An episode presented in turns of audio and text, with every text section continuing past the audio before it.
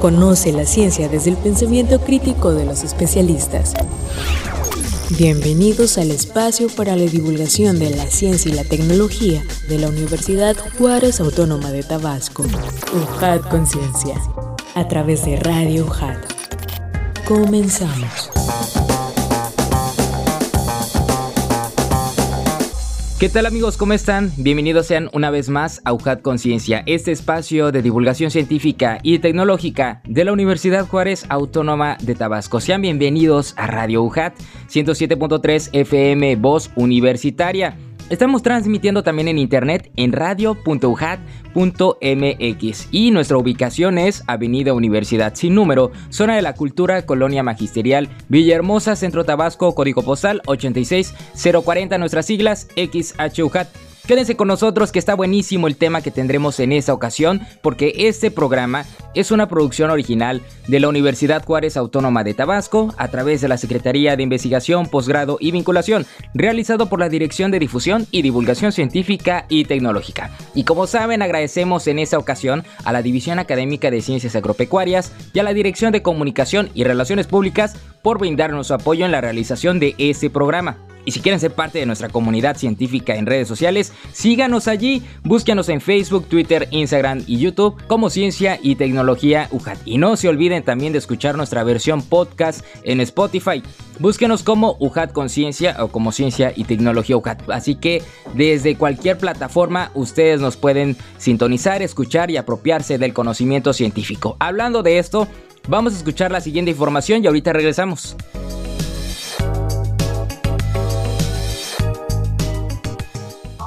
Efemérides científicas. El 14 de diciembre de 1911, la expedición Amundsen, de origen noruego, fue la primera expedición en llegar al Polo Sur, liderada por el explorador noruego Roald Amundsen. Él, junto a cuatro de los miembros que integraron la expedición, tuvieron un regreso a salvo a la base. El 15 de diciembre del 2000, se cierra totalmente la central nuclear de Chernóbil, luego de 18 años estar en funcionamiento de forma parcial y limitada. Esto tras prolongadas negociaciones con el gobierno ucraniano. La comunidad internacional financió los costes del cierre definitivo. El 16 de diciembre de 1805 nació Isidore Geoffroy Saint-Hilaire, zoólogo francés. Fue uno de los más célebres investigadores de la teratología, estudio de las anomalías y malformaciones en organismos animales y vegetales. Y el 18 de diciembre de 1890 nació Edwin Armstrong, ingeniero eléctrico norteamericano, inventor que desarrolló la radiofusión por modulación de frecuencia FM y el sistema receptor superheterodino.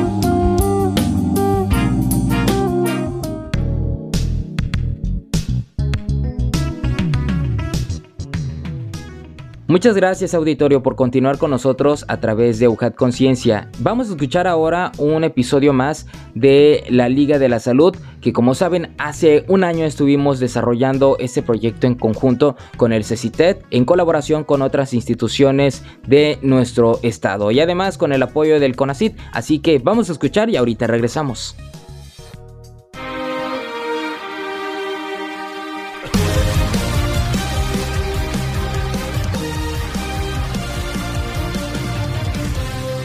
La Liga de la Salud. Los noticieros informan sobre el incremento de casos de coronavirus en el mundo. Cuando una enfermedad provoca muchos contagios se considera una epidemia, pero cuando estos casos se extienden a todo el mundo, hablamos ya de una pandemia. Para prevenir la propagación del SARS-CoV-2, la Organización Mundial de la Salud ha solicitado a la población permanecer en casa y reducir el contacto social a situaciones indispensables. Marta es promotora de la salud. Realiza visitas casa por casa para informar sobre las medidas de prevención y cuidados en los pacientes con COVID-19, así como los signos de alerta que indican si es momento de ir al hospital para evitar complicaciones. La información que Marta brinda a las familias está basada en el análisis de datos obtenidos en las investigaciones científicas que desarrollan a nivel mundial. El conocimiento científico que Marta transmite le da el poder de desmentir rumores y noticias falsas. Franklin es trabajador social. Siempre tiene una sonrisa franca y brinda un trato amable a los familiares de los enfermos de coronavirus que llegan preocupados al hospital. Este héroe de la salud se preocupa por saber cómo es la vida del paciente para que la atención sea lo más rápida y puntual posible. Resolver dudas sobre las condiciones de salud de los pacientes, orientar e informar sobre los procedimientos y trámites que se requieren para una mejor estancia en el hospital son algunos de sus superpoderes. La Liga de la Salud adquiere sus poderes a través del estudio e investigación, preparándose de forma continua para poner sus habilidades al servicio de todos. Tu participación es importante en el equipo de la Liga de la Salud. Infórmate y sigue las recomendaciones para cuidarte y cuidarnos. Esta historia continúa. La Liga de la Salud. Gobierno del Estado de Tabasco. Consejo de Ciencia y Tecnología del Estado de Tabasco. UTAP. CORAT. Proyecto apoyado por el CONACYT. La Liga de la Salud. Encuentra más contenido en redes sociales. Síguenos en Facebook, Twitter y YouTube como Ciencia y Tecnología UJAT.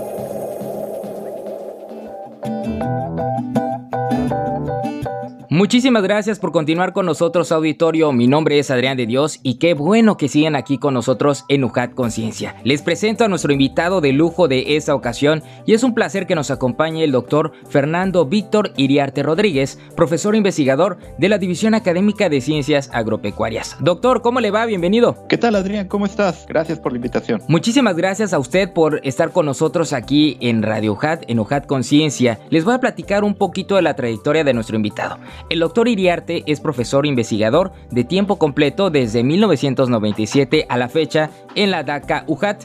Como parte de su formación académica, es ingeniero en acuacultura por el Instituto Tecnológico del Mar maestro en Ciencias en Recursos Naturales y Desarrollo Rural por el Colegio de la Frontera Sur y doctor en Ciencias en Ecología y Desarrollo Sustentable por el Ecosur. Eh, dentro de sus reconocimientos y premios que ha recibido el doctor eh, se encuentran evaluador tecnológico acreditado del CONACIT desde 2001 a la fecha, evaluador de proyectos tecnológicos del Banco Interamericano de Desarrollo de 2008 a 2012 también ha recibido el premio de Innovatis para la seguridad alimentaria e inclusión social, Cedesol, One, Infotec, Conacit, Santander 2017. Asimismo, durante su trayectoria profesional, se ha desempeñado como responsable técnico del Centro Productor de Crías del H Ayuntamiento de Veracruz, esto de 1988 a 1990, jefe de la Granja de Peces de Ornato, San Antonio de Izúcar, de Matamoros, Puebla, de 1991 al 93 también como jefe de la Galería de Agua Dulce y Senda Ecológica del Acuario de Veracruz de 1993 a 1997, asesor de la Huerta Santa Teresa en el cultivo de cocodrilos y tortugas en Jamapa, Veracruz de 1993 a 1997 y asesor técnico para proyectos de acuacultura de FIRA de 2001 a 2003.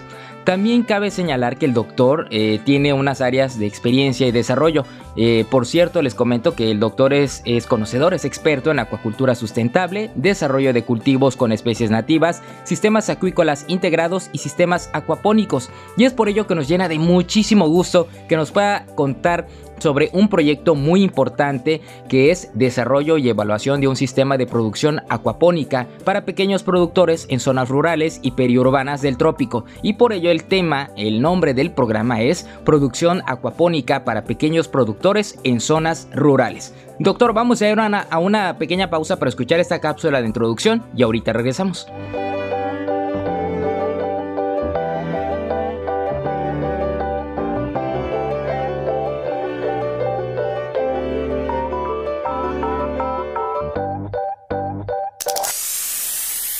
Producción acuapónica para pequeños productores en zonas rurales.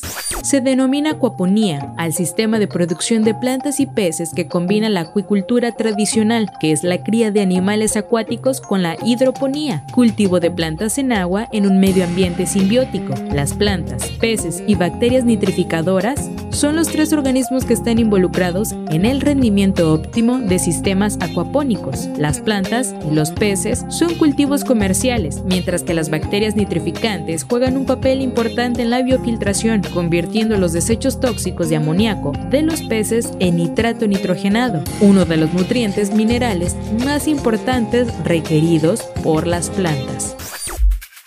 En este sentido, se lleva a cabo el desarrollo de un sistema acuapónico para acuacultores de recursos limitados como parte del proyecto Desarrollo y Evaluación de un Sistema de Producción Acuapónica para pequeños productores en zonas rurales y periurbanas del trópico, para establecer de manera metódica los protocolos y procesos de la producción eficiente, rentable y sustentable de organismos acuáticos y vegetales adecuada al trópico.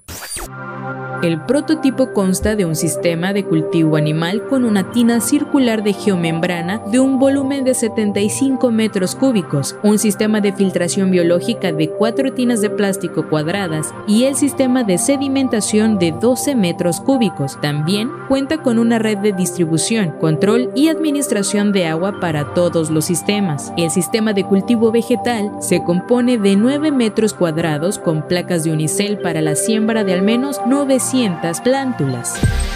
El funcionamiento del prototipo es en recirculación continua con paros programados. Cabe mencionar que todos los sistemas se han probado técnicamente antes y durante su instalación. La validación de la eficiencia técnica, productiva y financiera se encuentra en proceso y requiere al menos dos ciclos de cultivo o un año calendario.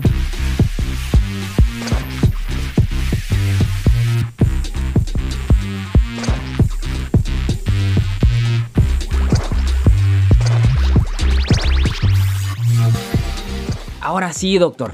Platíquenos de dónde surge el interés por desarrollar ese proyecto. Adelante, bienvenido. Ah, hombre, gracias, Adrián. Bueno, mira, la verdad es que el interés surgió hace bastante tiempo, más o menos por ahí del 2008-2009, precisamente después de la, de la inundación tan severa que subió Tabasco. Este, bueno, me percaté junto con, con algunos compañeros de que pues eh, la seguridad alimentaria en el estado había quedado un poco dañada precisamente por este proceso natural de, la inundación. Y a partir de ahí me, di a la tarea de pensar cómo protocolizar un, modelo de producción este, que pudiera tenerse en casa, ¿sí? en el traspatio, y que pudiera proveer de proteína de alta calidad como es el pescado, y además que pudiera eh, ser sustentable, es decir, que pudiera, aparte de, de ser este, adecuado para, para, las familias tabasqueñas, que pudiera, que no generara ningún tipo de problemática este, de tipo contaminante o ambiental o incluso económica. Entonces, este, pensamos en la acuaponia. ¿sí? Eh, nos dimos a la tarea de diseñar un modelo de acuapónico para poder este, llevar esta, estas ventajas de los modelos acuapónicos, que es producción de peces y hortalizas en un mismo sistema al traspatio tabasqueño. Y así lo hicimos. Durante más o menos unos ocho años estuvimos trabajando en esto. Pudimos generar un modelo, un prototipo que se llama Savi, que fue precisamente el que ganó el premio Innovatis 2017 y que fue mi proyecto de doctorado. Sin embargo, pues es un modelo de producción relativamente pequeño para una familia de cuatro a cinco, de cuatro a seis personas. Entonces, este, muchos visitantes nos decían, eh, está muy bien el proyecto, pero yo quisiera producir un poco más, es decir, un poco, pues, hacer un, modelo de producción que pudiéramos, digamos, que vender tanto los peces como los caracoles que también están incluidos y, y plantas. Entonces, bueno, nos dimos a la tarea precisamente de diseñar un modelo un poco más grande, ya diseñado para producción, para pequeños productores que se encontraran en zonas eh, precisamente muy vulnerables como son las periferias de las ciudades y pues, los medios rurales. Y fue así como surgió pues esta, este proyecto. Eh, la necesidad es una necesidad directa eh, de, de, la gente que se acercó al, al, proyecto inicial pidiendo que fuera un proyecto un poquito más grande que pudiéramos este, plantear una producción pues arriba de la media tonelada ¿sí? por ciclo. Así fue como inició este, este proyecto. Wow, doctor, qué interesante porque es algo con lo cual convivimos prácticamente todo el tiempo, ¿no? El agua y las cuestiones de pesca, que es, es una de las actividades pues más importantes del estado, ¿no? Y esta parte que usted mencionaba de la seguridad alimentaria eh, eh, es, es muy importante que nos pueda explicar un poco más en ese sentido. Bueno, mira, verás, la seguridad alimentaria es, eh, eh, según definiciones, eh, es, es, cuando las personas pueden disponer, ¿sí? tienen acceso y a alimentos que además son sanos, nutritivos y que además son inocuos, es decir, no les va a hacer daño. Cuando esas, esas características se cumplen, es cuando se dice que hay seguridad alimentaria. En ese sentido, es importante recalcar que este, la seguridad alimentaria es un estado, es decir, eso es un momento en el que se pueden coincidir todas estas características. La verdad, y lamentablemente, es mucho más común encontrar la inseguridad alimentaria, es decir, que falte alguno de estos cuatro aspectos, y a veces todos, a veces tres, a veces uno, pero normalmente estamos en inseguridad alimentaria. Entonces, los procesos de investigación y los procesos de producción buscan tratar de solventar todas estas inseguridades para llegar a este estado ideal de seguridad alimentaria. ¿sí? Hay otras definiciones que dicen que cuando tú sientes hambre es porque estás, digo, sientes hambre de manera frecuente es porque estás en inseguridad alimentaria. Entonces, los factores, los, las razones pueden ser muchas y diversas, ¿sí? Entonces, este, pues planteamos un proyecto que fuera enfocado a eso, ¿no? A disminuir la inseguridad alimentaria. Y que, bueno, de, eh, por la misma definición, pues nos lleva a la seguridad alimentaria. Ocho años de ese proyecto, doctor. ¿Qué encontraron durante este desarrollo tan, pues, tan importante? Son ocho años de estudios. Bueno, encontramos muchísimas cosas. Primero, este, que la gente, eh, la población en general, eh, lo acepta perfectamente.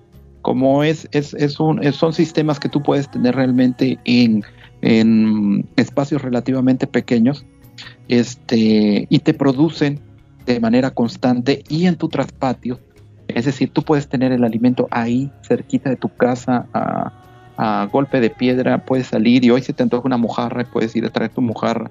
O quieres un manojo de cilantro o de alguna hierba medicinal o de, algún tomate, chile que tengas sembrado en el sistema, vas y lo tienes. Entonces todo eso lo, a la gente le, le, gusta mucho. ¿Por qué? Porque de hecho es, es retornar un poquito a, antaño, ¿no? A que en el traspacio se producía tantas cosas, ¿no? Y todo lo podías o buena parte de lo que comías se podía este, obtener ahí del traspatio. Entonces, eh, es, es, más bien un rescate de esa tradición. Eso es lo que encontramos.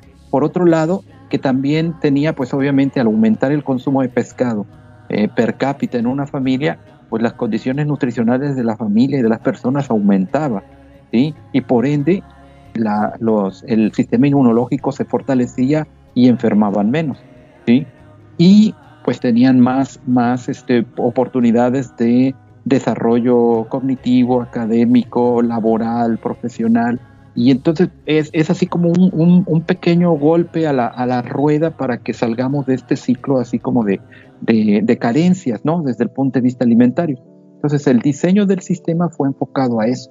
Y el sistema de, eh, el diseño del sistema para pequeños productores también fue, va enfocado en eso que sea un sistema que puedan ser eh, relativamente sencillos, que no involucre demasiado tiempo, el mantenimiento y que te esté produciendo de alguna manera, eh, de manera automática, estos alimentos, sin gastar demasiado en ello o eh, que, la, dependencia tecnológica y energética sea baja, de tal manera que puedas tener un modelo de cultivo que te genere nutrientes, que te genere tranquilidad, que te genere este eh, eh, entretenimiento, porque hasta eso hemos encontrado que la gente se entretiene en estos medios, se relaja por el sonido del agua, por el manejo de los organismos, este, pero básicamente hemos encontrado eso, salud, entretenimiento, nutrición, aceptación, ¿sí? este, y rescate de cultura alimentaria. Qué interesante, doctor. Ya quisiéramos tener unos acá en la ciudad. Ahorita nos va a platicar también de esa situación. Pero, ¿qué, especies? Usted nos habla de organismos, nos mencionaba unos al inicio. ¿Qué, organismos, al menos en este estudio, utilizaron? Bueno, eh, utilizamos cuatro organismos animales básicos. La tilapia, que es la que, la que es el pescado que vamos a engordar y del cual vamos a consumir la mayor parte de la proteína. Los caracoles, el caracol tote, que es común y ancestralmente consumido aquí en el estado, este, que es un, una parte del, de del mecanismo de limpieza del sistema. Vamos a tener también unos este, eh, guppies o, algún otro tipo de, pez pequeñito que va a ayudar a mantener también el sistema, pero también va a ser alimento para, la tilapia. Y además podemos incluir algún crustáceo como este el camarón de eh, acosir, ¿sí? Que, que, nos va a ayudar a limpiar plantas y además también se va a reproducir en el sistema y va a ayudar a alimentar a las tilapias. Igual el caracol se reproduce en el sistema, lo sembramos una vez y se empieza a reproducir en el sistema y las crías de caracol también pueden servir para alimentar a la tilapia. E igual los pecílidos, ¿no? Se reproducen en el sistema y las pequeñas crías sirven para alimentar a la tilapia. Entonces, tenemos una tilapia muy, muy checha porque le damos alimento balanceado, pero también le damos este, pues un coctelito de caracol, de camarón y de pescadito, ¿no? Entonces es el, sabor, la textura y la sobrevivencia de las, de las mojarras es, es muy alta precisamente por esta sinergia de alimentación y, dentro del sistema que se da. Sí, pero eso son los... Del lado vegetal, nosotros podemos sembrar casi cualquier planta, ¿sí? Eh, nosotros ya hemos hecho evaluaciones con cerca de de 90 plantas distintas que pueden ser cultivadas en el sistema. Eh, pueden ser eh, frutos como el tomate, el chile, ¿sí? cualquier, hay 12 variedades de chile que hemos probado, 3 de tomate, este, hemos probado calabaza también, hemos probado jamaica, hemos sembrado menta, hierbabuena, epazote, perejil, o sea, casi cualquier cosa que puedas usar en una cocina se puede sembrar ahí en mayor o menor grado con más o menos resultados, pero todo se puede dar ahí. Y hablando de dimensiones, eh, ¿cuál es el, que utilizaron al menos para este estudio y cómo lo, piensan llevar a, escala más grande, como bien nos planteaba al inicio? Bueno, empezamos con un sistema, el, el, SAVI original es, es, un sistema acuapónico se pone en una área de 10 por 6, ¿sí? Eh, tenemos otro más chiquito que se llama Mini Savi, que ese es un área de 3x2. Pero el que estamos eh, promoviendo ahorita, que estamos desarrollando como proyecto, es el, SAPE, así se llama. se oye chistoso, pero así se le acomodaron las siglas. Es el sistema acuapónico para pequeños este, emprendimientos y eh, más o menos se requiere ¿sí? un área de 20 mm, por 10. 200 metros cuadrados. Y entonces ya estamos hablando de una producción obviamente mucho más grande de tilapia, de media tonelada a, tres cuartos de tonelada, y estamos hablando de cerca de 900 plantas produciendo. Entonces es, más grande. Eso ya es con fines productivos. Y hablábamos de una escala a producción más grande, ¿no? En ese sentido, eh, ¿en qué etapa se encuentra? Bueno, mira, eh, este proyecto involucraba este, la generación de un prototipo.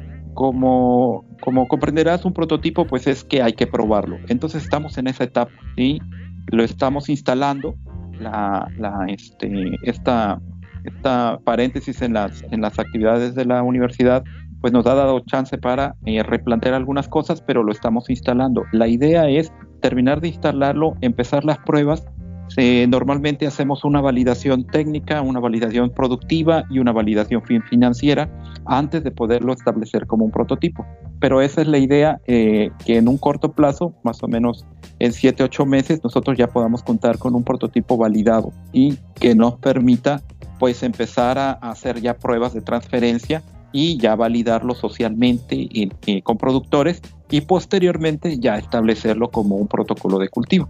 Entonces, ahorita estamos en esa, en esa fase de instalación, de pruebas de, operación, tanto de las tinas, de los flujos, de toda la parte, digamos que ingenieril, que este, digamos que es la parte dura del, sistema, de probar y todos los cálculos, eh, representarlos ya en la, en la, en la, en la infraestructura, ver que funcione, que corre el agua, la velocidad que adquiere, o sea, todos esos datos es lo que estamos ahorita este, probando y estableciendo. Oiga, doctor, ¿y en qué zonas del, del estado lo están aplicando? Bueno, este, eh, el SAPE apenas está desarrollando, está desarrollándose en DACA, ¿sí? Ahí va a ser las, validaciones del sistema. Eh, ¿Dónde lo queremos validar? Bueno, pues va a ser eh, en función de, usuarios que tengan el tamaño de, espacio para poderlo colocar y, este, y de los recursos que podamos conseguir para ello. Pero este, vamos a protocolizarlo primero antes de poderlo transferir. En cuanto a los otros sistemas acuapónicos, bueno, pues lo hemos desarrollado ya aquí alrededor de la ciudad de Villahermosa. Eh, tenemos más o menos unos 11 sistemas funcionando, uno más en este, el estado de Hidalgo, otro más en Querétaro, otro más, eh, dos más en Guatemala. Y así, poco a poco ha ido diseminándose el, el proyecto, ¿no? Y usted nos comentaba que esto se aplica en las afueras, ¿no? Fuera de la ciudad. En dado caso de que alguien tuviera interés de poder participar dentro de la ciudad, que yo creo que muchos aquí escuchándonos les gustaría participar eh, en estas actividades por las bondades que ofrece, ¿cómo pudiera eh, lograrse? Bueno, mira, lo primero que necesitan es espacio para poder instalar cualquiera de los tres eh, esquemas, ¿no? Los que ya tenemos probados son el mini Savi y el Savi. ¿sí? El mini Savi es un espacio de 2x3, o sea, puede ser una cochera. De hecho, así lo planeamos para que entrara en una cochera, ¿no? Más o menos en esas dimensiones. El siguiente, bueno, pues ya es un traspatio más grande y por eso es que está alrededor de Villahermosa, en las en casas que tienen este, en zona periurbana que son casas que tienen un poco más de patio y donde se puede colocar. No digo que no haya casas este, dentro de la ciudad que puedan tenerlo, ¿no? pero la mayoría están fuera en, el área periurbana. Y bueno, y el SAP en particular, bueno, va a ser ya en área muy periurbana o rural, porque sí, 200 metros ya es una, una, este, una cantidad de metros pues ya importante o considerable en términos de, de costo y mantenimiento. Usted también nos mencionaba hace unos instantes sobre la parte de regresar a nuestras raíces, ¿no? A, la parte de, cosechar y, el desarrollo del buen vivir. Esto es algo muy importante y clave para su estudio.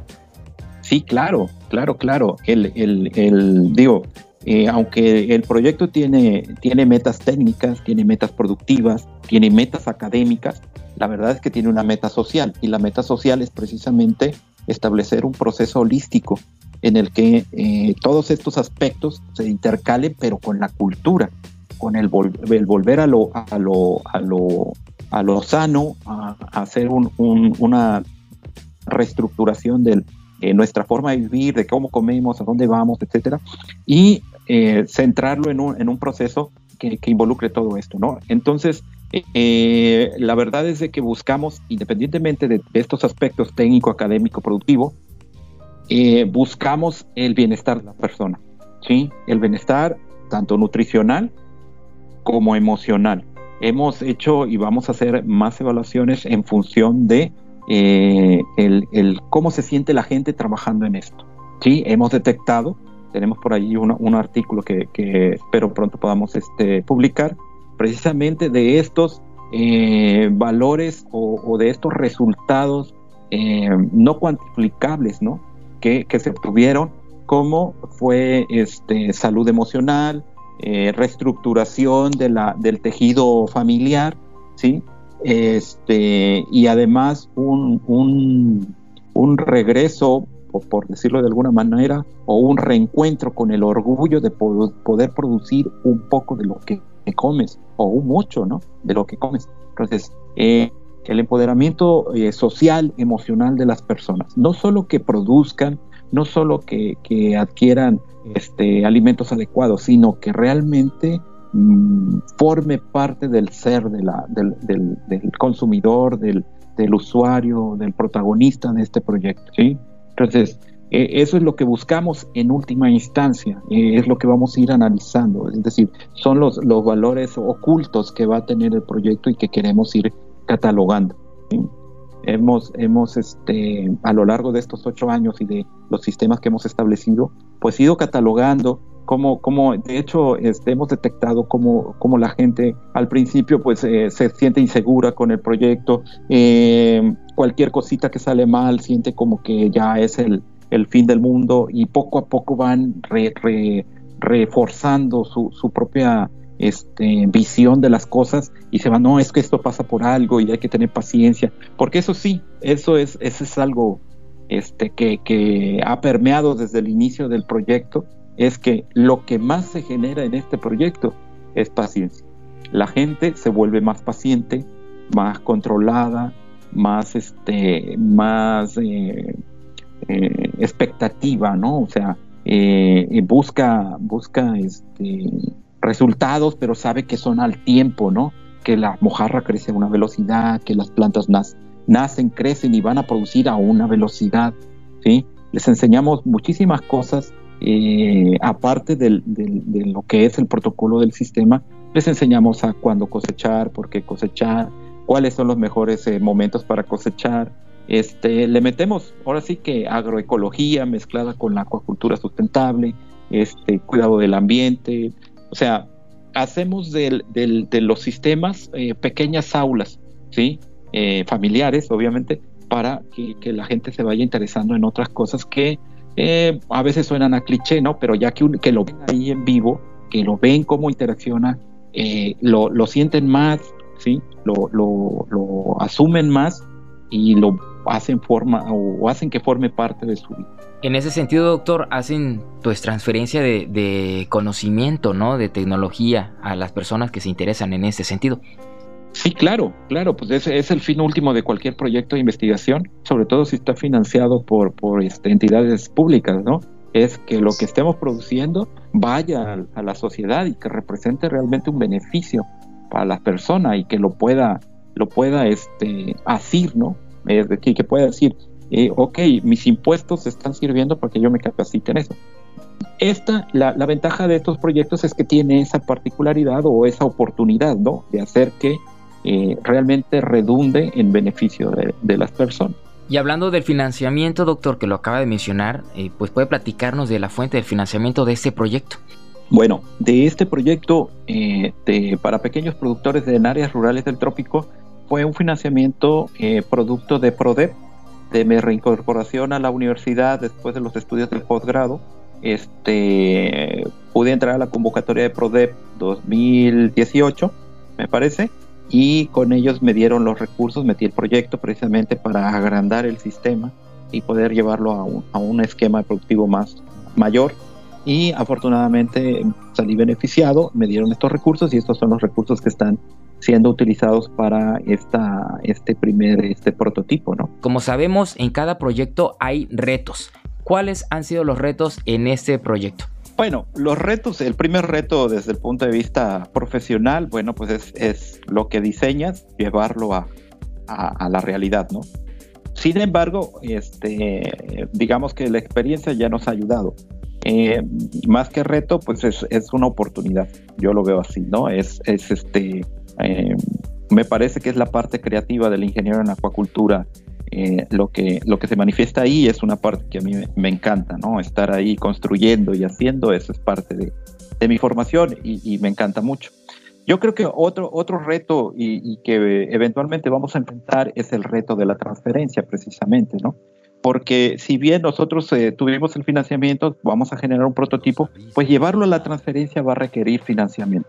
Entonces, nosotros esperamos que este, nuestro proyecto muestre resultados eh, realmente ah, adecuados y que interesen a las instancias de financiamiento, eh, dígase gubernamentales o, de investigación o académicas o inclusive particulares, para poderlo llevar a, un, nivel de producción este, en campo, pero ya, ya puesto en, en con productores este, con, esa, visión ¿no? de, hacerlo funcionar.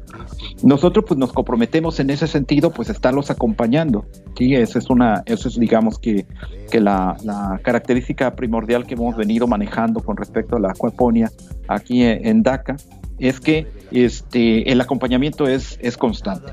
¿sí? O sea, nos comprometemos a acompañarlos con estos proyectos desde el primer momento hasta la cosecha del último pez.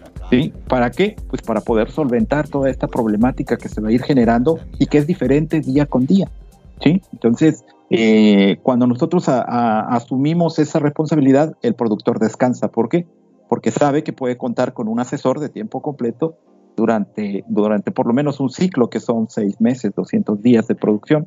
Entonces, cualquier cosa que salga o que, o que salte ahí, pues va a tener una, una respuesta. Entonces, eh, ese es, un, digamos que un compromiso para poder afrontar el resto de la transferencia en el sentido de que eh, pues vamos a buscar financiamiento también para los productores, ¿sí? Y que ya podamos llevar este proyecto hacia donde, a donde mejor se pueda aprovechar, que son pues las comunidades que pues a lo mejor están más afectadas por la pandemia, por inundaciones, por este migración, por muchísimas cosas. La verdad es que este eh, el efecto del cambio climático y todo esto siempre va a repercutir en la producción de alimentos. Entonces, una propuesta de producción de alimentos que sea a prueba de eso siempre va a ser una buena opción. ¿sí? Pero sí, el reto va a ser la transferencia en el sentido financiero. ¿Con qué vamos a, afrontar eso? Entonces, yo tengo la, verdad, la esperanza y, este, la expectativa de que los resultados sean tan buenos que pueda ser financiado rápidamente, ya sea por, el productor particular o por una instancia de gobierno o, de las que se encargan de financiar este tipo de proyectos. ¿Cuál es nuestra responsabilidad para poder abonar en ese sentido de, mejorar las condiciones eh, pues de la ciudadanía, de, de, la población? Fíjate que yo creo que este es el momento en que está más claro que nada esta responsabilidad que tenemos como ciudadanos y es que debemos cuidarnos y el cuidado empieza por comer mejor. Entonces, comer mejor tiene un costo y tiene hasta cierta dificultad si lo, si lo analizas bien. Primero que nada, debemos que asumir, tenemos que asumir que estamos en inseguridad alimentaria de manera constante. Aun cuando tengamos algo de comer, si eso no es nutritivo, pues entonces podemos comer mucho de algo, pero si no es nutritivo, pues entonces tenemos, estamos fallando y no hay, no hay seguridad alimentaria. Entonces, la pandemia y todas las condiciones así de, emergencia no siempre nos ponen en esa disyuntiva, darnos cuenta que si estuviéramos mejor alimentados podríamos enfrentar mejor ciertos retos. Entonces, yo creo que la, población en general está consciente de que hay que comer mejor, ¿sí? Y que hay que buscar alternativas para comer mejor, ¿sí? Entonces, muchísima gente en estos últimos meses me ha buscado en ese sentido, ¿no? De cómo puedo llevar este proyecto, ¿sí? A, a mi traspatio para que yo pueda asegurar que lo que yo como es sano, está bien cultivado, está este, fresco, ¿sí? Es decir, está bajo mi cuidado. Entonces, la responsabilidad creo que tiene que llevarnos eso. Estar consciente que debemos comer mejor y que debemos buscar mejores alternativas para obtener ese alimento. Algunos podrán, algunos no podrán, pero el punto aquí es no quedarse eh, a bueno, no se pudo, ya no hicimos nada, ¿no? Siempre se va a poder hacer algo. Entonces, tratar de acercarse, en este caso a la DACA, yo los invito a que se acerquen a buscar eh, algún proyecto, ¿sí? No solo de Coaponia, hay de aves, hay de cerdos, hay de, hortalizas, ¿sí? Que puedan apoyar y, este y dar salida a esta necesidad de comer mejor. Doctor, casi estamos llegando al final del programa, pero no sé si usted guste agregar algo más antes de, pues, de empezar a despedirnos? Bueno, mira, a mí me gustaría agregar una cosa que es, que es común que me pregunten, es ¿qué formación debe tener alguien para poder llevar a cabo una acuacultura sustentable, un sistema acuapónico? Pues tiene que ser estudiar acuacultura. No, no, es lo más directo y, y digamos que más sencillo, ¿no?